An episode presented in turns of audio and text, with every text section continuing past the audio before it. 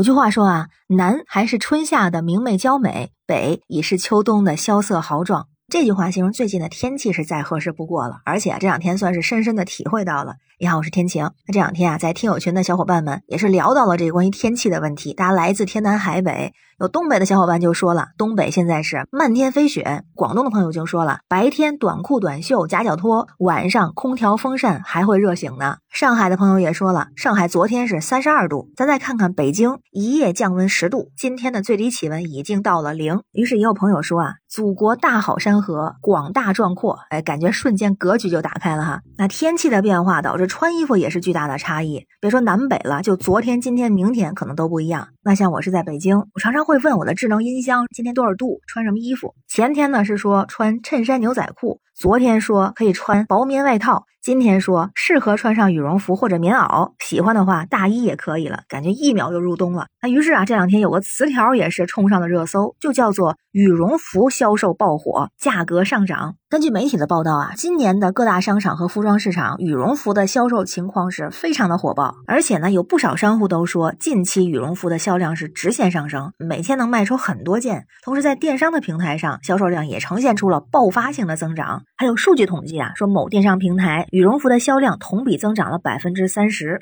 那这个销量在上涨，价格同时也在上涨。据说涨价的原因呢，是因为原材料的价格上涨啊，所以拿货价上涨了。而吸引咱们购买的还有有这么一些点，比如说新款式、新颜色。就拿颜色来说啊，像今年据说比较流行的叫做美拉德色系，还有大地色。那里面材质呢，原来白鸭绒，现在全是鹅绒，上身轻，保暖性好，不臃肿。以前都说大鹅穿的好吗？那现在啊，品质更好的鹅绒羽绒服也成了销售的主流。还有也是和天气有关，因为这个温度总是变来变去，就像咱说的，昨天、今天、明天都可能是有挺大的温差。所以现在除了这个常规的羽绒，服之外，还会有像羽绒坎肩儿、羽绒半裙，甚至有羽绒短裤，当然还有轻薄保暖的热能裤等等。不过网友们对这个事儿看法可不太一样。那有人就说，现在出了新款式，而且更加保暖了。那身在北方呢，还是觉得应该备一件新款的羽绒服。那也有人呢关注这个价格，什么都涨啊，羽绒服也涨价了，就是工资不涨，这就是买不起房的原因。当然，还有朋友认为呢，再涨价再新款，那每年什么衣服不都得出点新款吗？包括羽绒服在内。不过身在南方，特别是比如在广东，那真的是不太需要羽绒服吧？也有人调侃啊，说怪不得广东的朋友有钱，衣服取暖费都能省下一大笔。